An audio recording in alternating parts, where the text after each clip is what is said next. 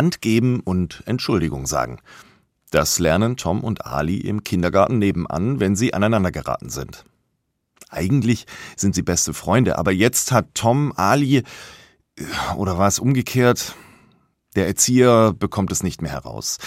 Aber das Gespräch nimmt erstmal den Dampf raus. Und dann kommt eben der berühmte Satz. Und jetzt gebt euch die Hand und sagt Entschuldigung. Mit unsicherer Miene schütteln sie kurz die Hand und schnell verschwindet jeder von ihnen in eine Ecke des Gartens.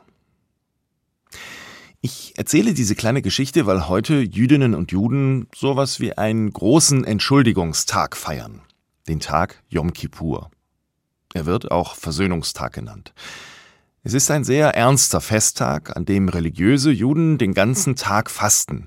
Und der ganze Tag ist eigentlich ein einziger Gottesdienst. Mit sich und Gott im Reinen sein.